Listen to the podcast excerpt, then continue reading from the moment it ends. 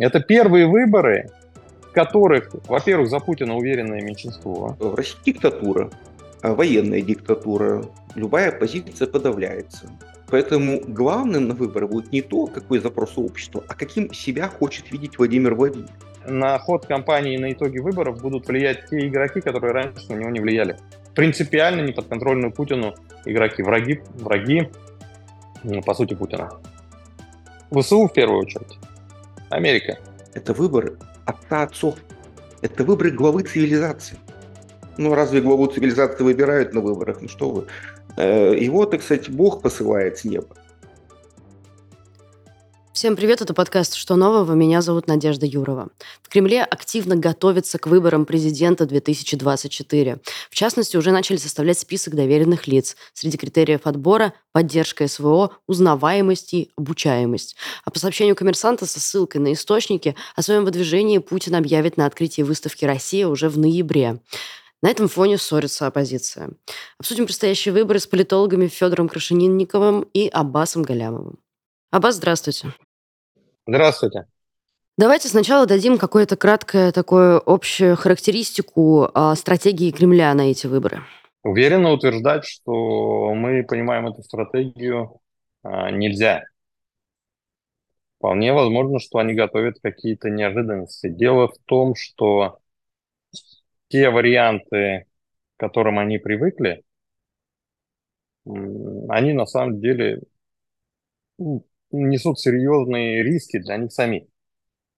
Поэтому, чтобы избежать этих рисков, они теоретически могут попытаться сделать что-то неожиданное. Ну, например, они обсуждают сейчас а, включение в а, список потенциальных а, кандидатов, соперников Путина, кого-то из либералов. Они назвали его условный Венедиктов. Венедиктов против войны. То есть они не исключают для себя включение в э, список кандидатов, антивоенного кандидата. Понимаете, это, это очень рискованный для, для них сценарий. Но если ты делаешь выборы без э, такого человека, то есть у тебя там все, все, кто за войну. Путин за войну, Зюганов за войну, Тутский за войну, даже Нечаев из новых людей, и тот за войну. Но тогда ты, ты, ты реально... Вот они, обычно бы они так и сделали, да, обычно они никого серьезного из серьезных соперников не регистрируют. Но тут они с, рискуют столкнуться э, с резким всплеском недовольства, потому что, очевидно, общество отсутствие антивоенного кандидата воспримет как, э, как то, что его лишили, это общество лишили выбора. Ну, наиболее активная часть общества, не все, конечно, да, но это, это точно больше трети населения – то есть это минимум треть, от трети до 40% а, воспримут это резко негативно. Вот. Их настроение на самом деле, этот негатив распространится и на колеблющихся. То есть в, общем, в общей сложности недовольных тем, что их лишили выбора, окажется значительное большинство. Вот. Потому что самый главный вопрос э, российской политической повестки на сегодня, это, конечно же, вопрос о войне и мире. И если у тебя нет кандидата, который э, в ходе кампании топит за мир, то получается, что по ключевому вопросу политической повестки у избирателя нет выбора. Конечно, он это понимает, он это чувствует, и он недоволен. И, соответственно, результат этих э, таких выборов, когда люди лишены, по сути, реального выбора, но он не будет легитимен. Понимаете, он приведет просто к всплеску недовольства, раздражения, и теоретически это может выплеснуть на улице. Вот тот факт, что в нынешней ситуации нет протеста, это не значит, что его завтра не будет. Вот всегда так бывает. Сегодня нет, а завтра есть. Надо в целом контекст понимать, что это первые выборы, в которых, во-первых, за Путина уверенное меньшинство. То есть он всегда был кандидатом большинства. Теперь э, его реальный рейтинг не выше 30-35%. И в ходе кампании, когда недовольство будет расти, недовольство в том числе по поводу отсутствия выбора, так сказать, вот, э, он будет снижаться. Вот, это первый параметр, который позволяет говорить о том, что это абсолютно новая для Кремля ситуация. И второй параметр, он заключается в том, что на, на ход кампании и на итоги выборов будут влиять те игроки, которые раньше на него не влияли. Принципиально неподконтрольную Путину игроки, враги, враги, по сути, Путина. ВСУ в первую очередь. Америка. Понимаете? Вот возьмут они там и в разгар президентской кампании, как начнут поставки там F-16, например, да, или атакамсов, и начнут украинцы обстреливать там вот те города, там, до которых раньше не дотягивались. И все, и принципиально меняется ситуация, да? Или какой-то прорыв на фронте с помощью нового вооружения. И бегут, значит, чудо-богатыри путинские, как это было год назад э, под Харьковом. Или, например, э, русский регион вторгается на территорию России. Причем не силами там 50-100 человек, как они до этого делали в Белгород. И то на несколько дней поставили буквально всю страну, всю политическую систему, во всяком случае, на уши. Да, а силами, например, 10 тысяч. Вот возьмут ВСУ, помогут им людьми, да? Там на востоке Украины же полно а, русскоязычных украинцев. Вот, и, возьмут их, запишут э, в русский регион. Поди разберись там, кто это. Да? По-русски все говорят, русские парни. А Пригожин э, буквально за день да, до Москвы дошел. И никто его не, не посмел даже останавливать. Ну так вот, будет так же идти русский регион, представьте. Все разбегутся, вот как попрячутся, как это было тогда во время марша Пригожина. И это, допустим, а, под занавес избирательной кампании. И все в этой ситуации, ну, все по-другому будет, понимаете? И все противники режима, глядя на то, как режим шатается, осмелеют, выйдут, понимаете? А вот если идет русский легион, а, а, значит, э, и, и один из лозунгов, вот марширует он в направлении Москвы, и один из лозунгов «Не дадим сфальсифицировать выборы». Граждане России, мы защитим ваши голоса. ЦИК к ответу. Понимаете, всю, всю избирательную систему парализует, я вас уверяю. Они от, от страха под диван подпрячутся, они не будут ничего фальсифицировать. Они все слягут с инфарктами, с инсультами. Вот. И, и, и подсчет будет честный. Никто не рискнет э, играть э, вот в такой ситуации против столь мощного соперника. А, вот. И граждане, которые недовольны, допустим, отсутствием выбора, вот, которые сейчас боятся выйти, в ситуации, когда Кремль сам там уже под лавку забился, перестанут бояться и выйдут. То есть это принципиально новая ситуация. Вот раньше такое представить во время избирательной кампании 2018, например, года, или там предыдущий 2012 год, да, или 2008 год, или 2004 год, вот все избирательные кампании, в которых участвовал Путин, представить себе, что какой-то русский легион может вмешаться в кампании, мы не могли, да? Это было исключено. А сейчас это абсолютно реалистично. Самое важное, что сейчас нужно понимать а, вот об этих выборах, это то, что это принципиально такая непросматриваемая ситуация, то есть такая завеса тайны над всем этим, да, потому что круг игроков, которые будут влиять на ход кампании и на исход выборов, значительно расширился. И появились игроки, которые, повторюсь, принципиально не подконтрольны Путину. И поэтому в этой ситуации понимать, как э, себя поведет Кремль, как он будет купировать риски, э, невозможно. Потому что, с одной стороны, ему нельзя регистрировать э, условного Венедиктова, потому что он реально, поскольку люди не хотят войны, они от нее устали, большинство устало от нее, так они все пойдут и за этого человека проголосуют, понимаете? Это будет как Тихановская. Не важны личные его характеристики. Будет ли это Венедиктов, будет ли это кто-то другой, но вот если он против войны, за него просто проголосуют, вот как за Тихановскую голосовали, не потому что там они считали, что она станет каким-то очень хорошим президентом. Ну, она домохозяйка, что. Но, тем не менее, голосовали за него, а, за нее, вернее, потому что она против э, надоевшего Лукашенко. Да? И это будет, по сути, референдум по вопросу в отношении к войне, понимаете? Это не будет выбор между несколькими кандидатами. Ну, ты либо за войну, либо против войны. За войну, пожалуйста, за Путина. А против войны, пожалуйста, вот тебе либеральный антивоенный кандидат, условно Венедиктов. Федор, здравствуйте. Здравствуйте. Э, мы на выборах ждем э, представителей трех партий. Э, Зюганова от КПРФ, Слуцкого от ЛДПР и Нечаева от «Новых людей». Миронов, лидер «Справедливой России», сказал, что не будет выдвигать свою кандидатуру, и его партия вообще не будет выдвигать кандидата, поддержит Владимира Путина. Давайте, в общем, поподробнее о этих предполагаемых кандидатах поговорим. Как вы оцениваете возможность именно такого набора кандидатов? Ну, я думаю, она очень реалистична. И все-таки я бы не Э, сейчас заранее не составлял список, потому что для меня, например, вопрос в Явлинском.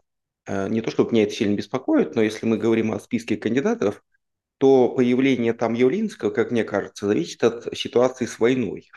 Если ближе к выборам Путину каким-то образом удастся этот конфликт свести ну, хотя бы к прекращению огня, то на выборы можно допустить и Явлинска, который уже перестанет быть опасен своей э, антивоенной позиции. Да? Потому что если будет идти война и к, участию в выборах допустит Явлинского, то он может стать э, таким вот Э, концентратором, так сказать, антивоенных настроений э, даже среди тех, кто, кому не нравится Явлинский, ну, потому что он последовательно занимает антивоенную позицию. Поэтому я думаю, если выборы будут во время, ну, война не прекратится никаким образом, то Явлинского на выборы, скорее всего, не, не допустят.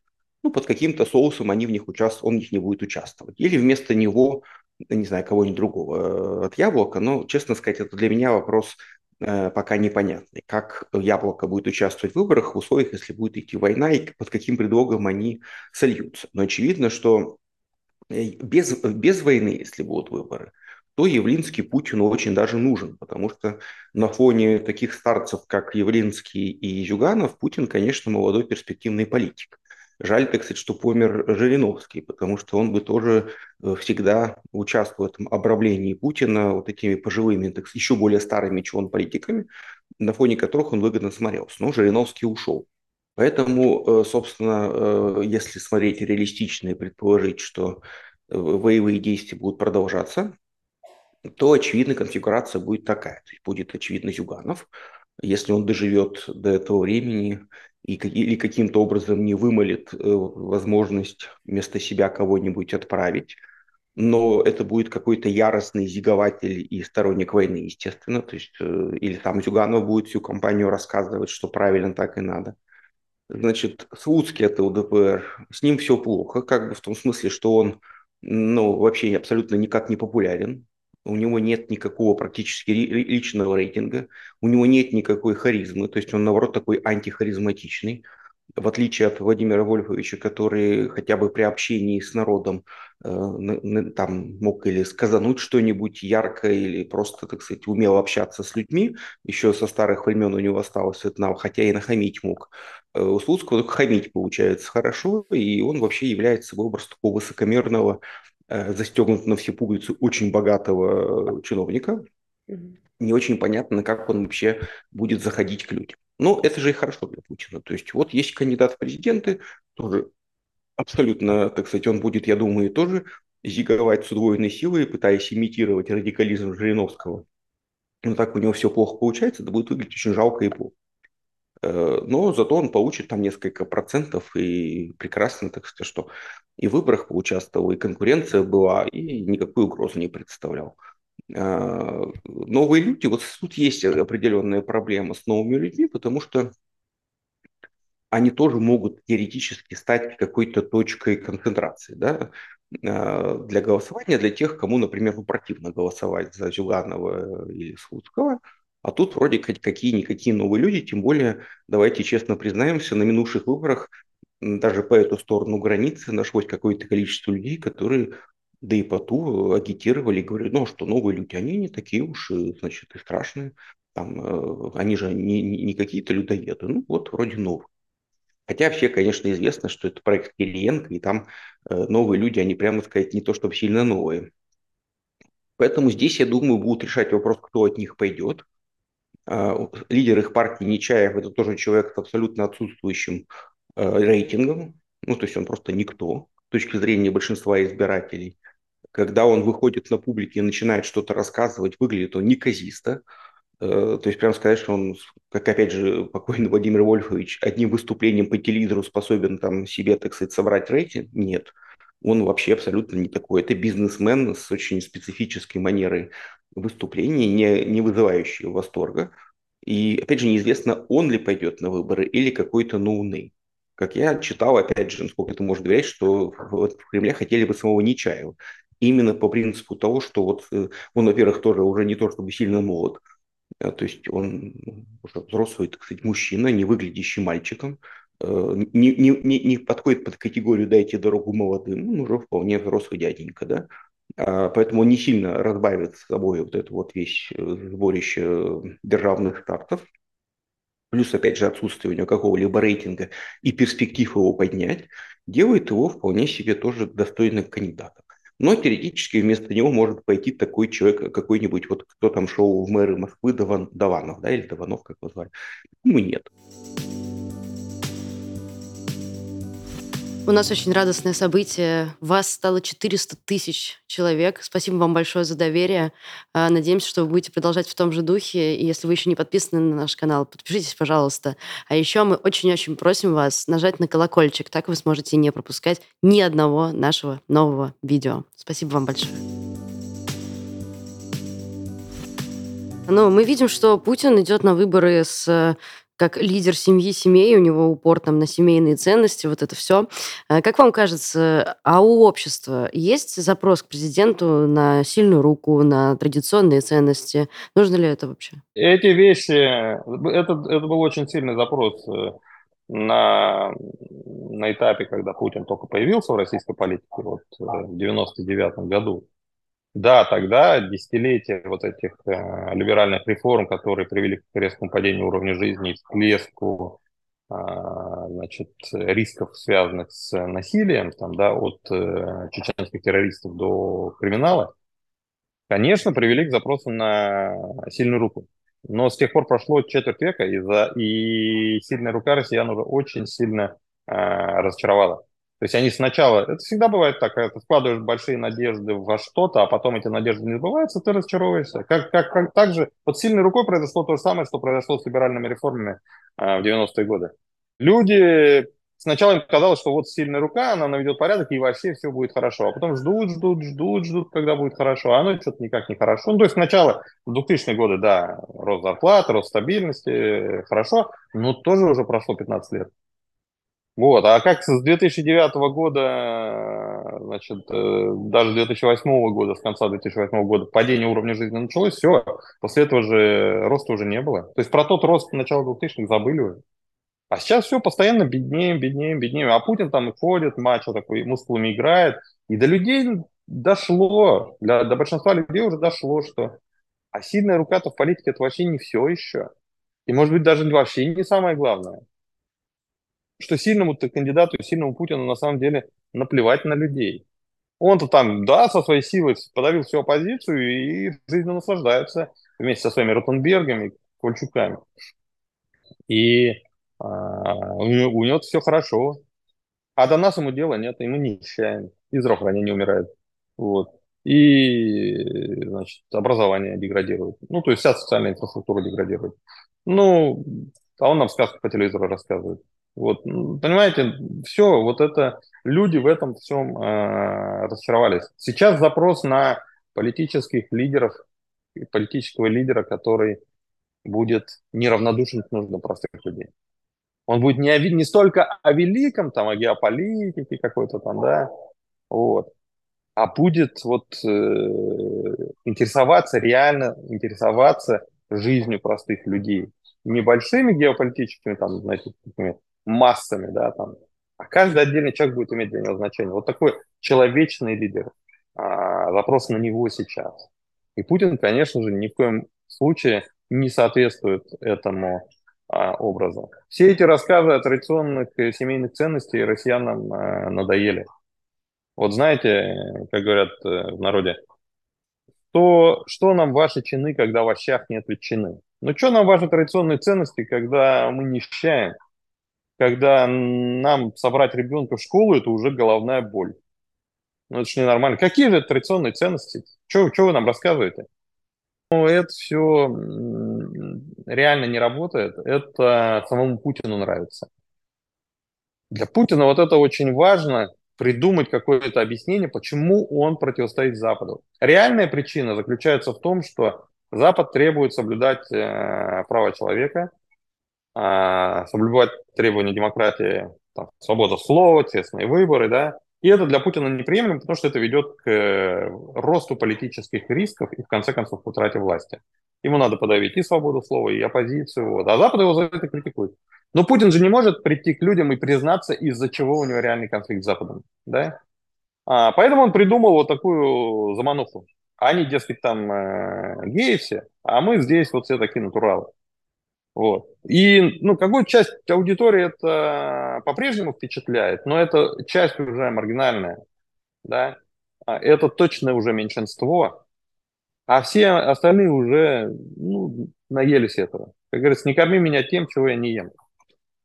Вот, поэтому это самому Путину нравится, а Кремль не смеет ему возразить. Поэтому вот такая у них, похоже, будет стратегия. Но опять же, пока мы не можем уверенно об этом утверждать, потому что, ну, что там, публикация там, на основании данных анонимных источников. Да, ну, ну, окей, пока они думают в этом направлении. А может быть, в конце концов, все-таки возьмут волю в кулак и объяснят Путину, что Владимир Владимирович, не работает это все. Что-то другое надо придумывать.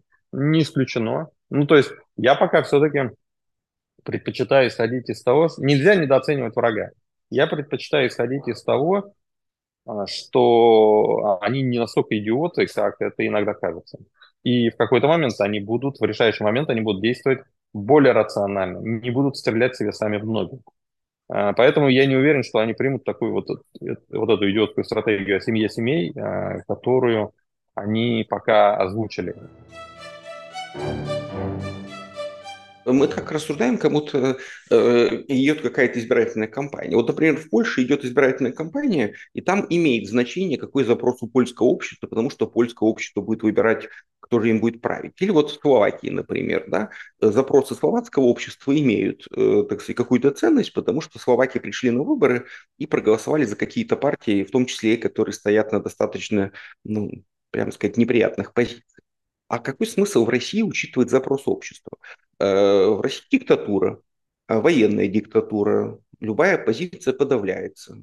Поэтому главным на выборы будет не то, какой запрос общества, а каким себя хочет видеть Владимир Владимирович.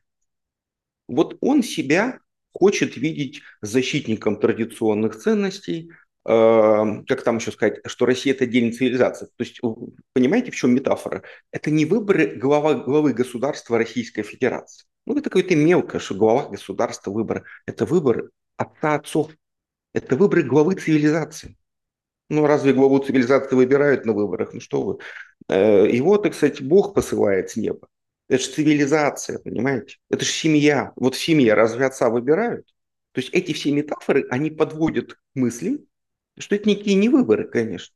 Это э, плебисцит, аккламация, провозглашение торжественное Путиным, вот этим отцом отцов, как э, в Римской империи императорам даровали титул «Отец Отечества», значит, э, там, э, лидер нашей цивилизации и так далее, и так далее.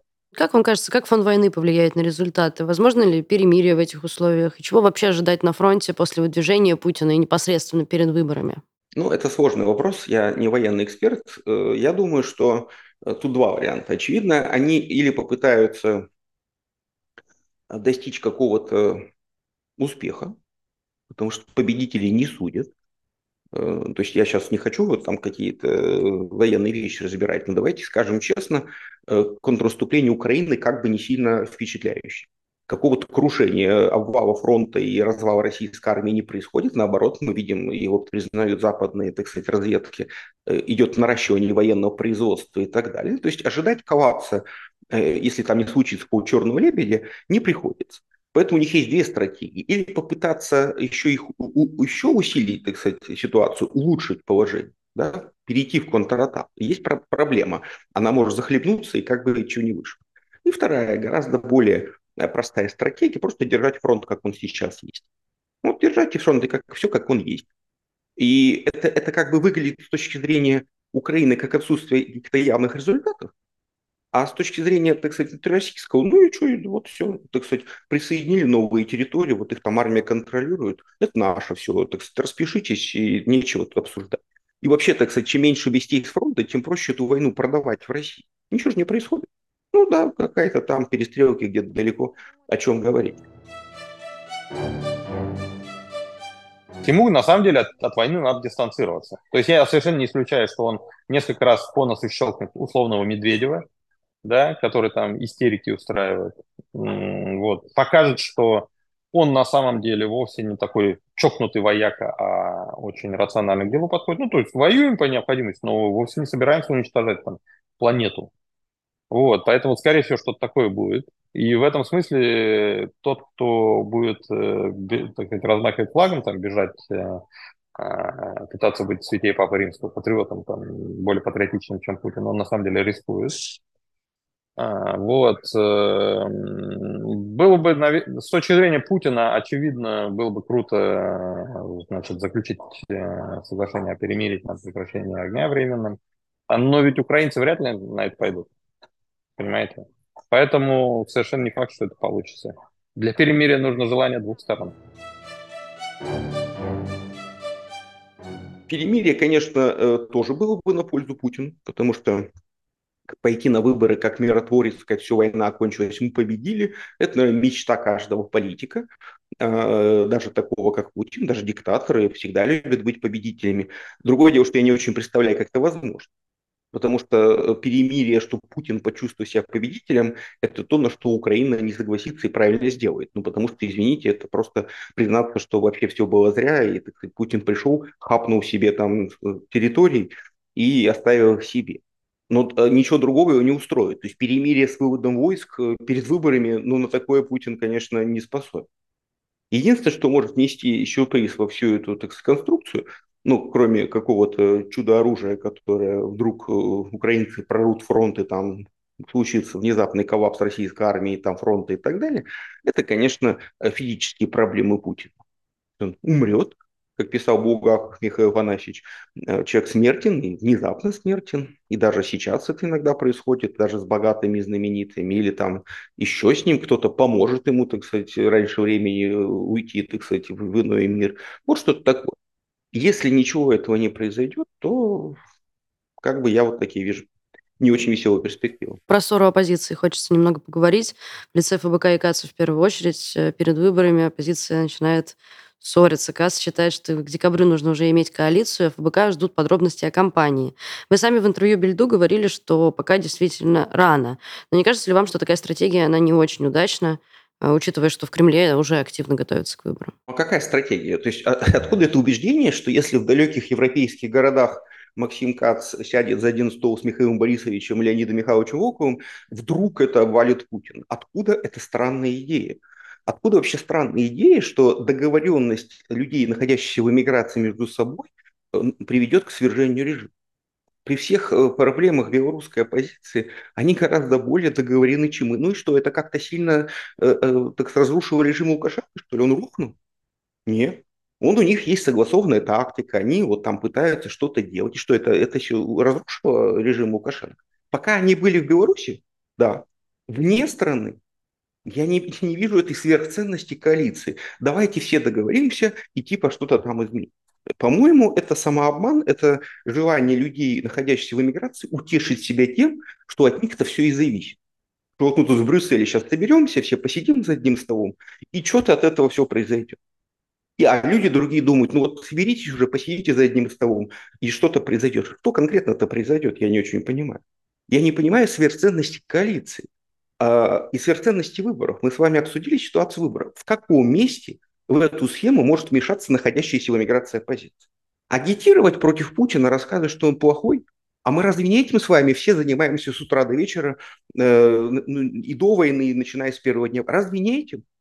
Все с утра до вечера, включи Каца, включи ФБК, включи Ходорковского, включи Гарри Каспаров, что разве не все ругают Путина? То есть кто-то не ругает, что ли? Для того, чтобы ругать, надо ругать Путина еще какими-то другими словами, что ли, или что? То есть, если мы посмотрим правде в глаза, э, то вот эта сверхценность, давайте все договоримся, будем вместе ругать Путина, она выглядит, ну, как-то переоцененной, мне кажется, немножко. И я не хочу сейчас защищать ни ФВК, ничего. Я просто действительно искренне не понимаю, э, зачем это все нужно. Коалиция совершенно очевидно нужна нужна не просто коалиция. Сама по себе коалиция это, это абстракция. Нужен единый кандидат от оппозиции. Нужно принципиально объединиться и выдвинуть единого кандидата. И это сразу повысит э, ставки в игре. А российская оппозиция вообще никогда не была в состоянии объединиться и выдвинуть единого кандидата. Если она вдруг это сделает, это будет еще один мощный сигнал и элитам, и народу, что ого, а что-то такое реально серьезное намечается.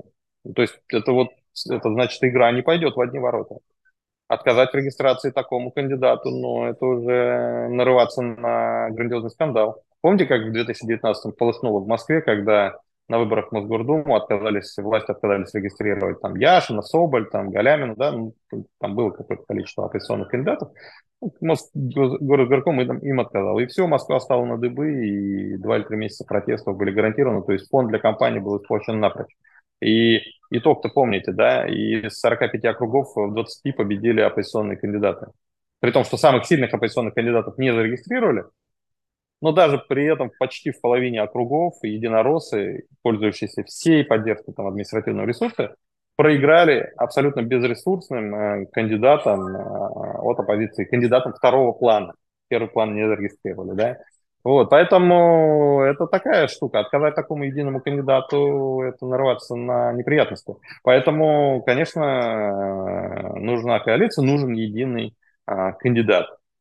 Конечно, если удастся объединиться к декабрю, будет э, замечательно. Но если не удастся к декабрю, декабрю, тогда надо к началу января. Конечно, создать какую-то ситуативную коалицию было бы неплохо, но есть одно условие. Если бы ее призывал создать какой-то всеми уважаемый нейтральный человек. Понимаете? Э, не может быть э, объединителем всех человек, занимающий радикальную, жесткую и неприемлемую других позицию, он в принципе не может быть в центре коалиции. Если бы у нас был какой-то моральный авторитет, или просто всем более-менее приятный человек, ну там условно Екатерина Михайловна Шульман, Сергей Маратович Гуриев, и мы все сказали, давайте вот мы все вот как-то так, и он будет от нас, от имени, только он, а не пятый сопредседатель, который из каждого утюга будет рассказывать, что он самый главный. Но этого не будет, во-первых, потому что им это не очень нужно, и они понимают, что э, все это развалится. А во-вторых, э, потому что те, кто больше всех бегают с идеей коалиции, как мне кажется, себя-то во главе и видят. А другие их во, во главе не видят. То есть если вот спокойно, так сказать, отбросить эмоции и разобраться, почему ничего не получится, вот поэтому ничего не получится. Если не коалиция, то какая тактика вообще вам видится? Э, какая, какая вообще имеет место быть и имеет смысл в этой ситуации? Ну, мне кажется, что э, мы все должны продолжать делать то, что мы делаем. Новая газета должна продолжать делать то, что делает новая газета. Дождь должен продолжать делать то, что делает дождь. Максим Кат должен продолжать делать то, что он делает, то, что у него хорошо получается. Тут есть аудитория, прекрасно, замечательно, пусть он с ней работает. У ПБК есть своя аудитория, она с ней работает. У Михаила Борисовича Ходорковского есть своя аудитория. У Гарри Кимовича Каспарова своя есть аудитория. Давайте каждый будет э, делать то, что у него хорошо получается, Э, рассказывает той части людей в России, которые, как я надеюсь, может быть, еще нас слушает и хочет узнать наше мнение, будем им рассказывать э, о том, что происходит в России, о том, что выборы не выборы. Плюс мы действительно имеем больше возможности рассказывать о том, что в России никаких президентских выборов не происходит по эту сторону. Потому что для меня, мне кажется, что это одна из причин происходящего сейчас трагедии в Украине, это то, что после 2012 года, когда никаких вопросов по поводу фальсификации выборов в России уже внутри России не осталось, почему-то не, не, не избраны в 2011 году с нарушениями состава Госдумы, ни Совет Федерации, в котором, между прочим, с 2014 года сидели представители оккупированного Крыма, не вызывал никаких претензий по эту сторону границ. Эти прекрасные депутаты сидели в Совете Европы, в парламентской ассамблее, э, ездили с делегациями. Путину все руки пожимали после 2014 года хотя как, его избрали в 12-м, как его избрали в 18-м. Давайте не будем делать удивленное лицо, что все ужасное началось именно с началом агрессии полномасштабной против Украины. Путин давно уже диктатор. И выборы 18 года были такими же безобразными. Но его же все признали победителем этих выборов. И наша задача, чтобы хотя бы по итогам выборов 24 года его не признали э, президентом России, не поздравили. Ну, поздравлять его, конечно, не буду, но де-факто признали. Вот, может быть, с этим надо всем как-то бороться, каждому на своем уровне ходить и доказывать и Это был подкаст «Что нового?». Спасибо, что досмотрели до конца. Подписывайтесь на наш канал, ставьте лайк этому видео, нажимайте на колокольчик, чтобы не пропускать ни одного нового ролика, который мы стараемся делать для вас. Еще подписывайтесь на наши подкаст-платформы. Спасибо, что вы с нами. Ваша Новая газета Европа.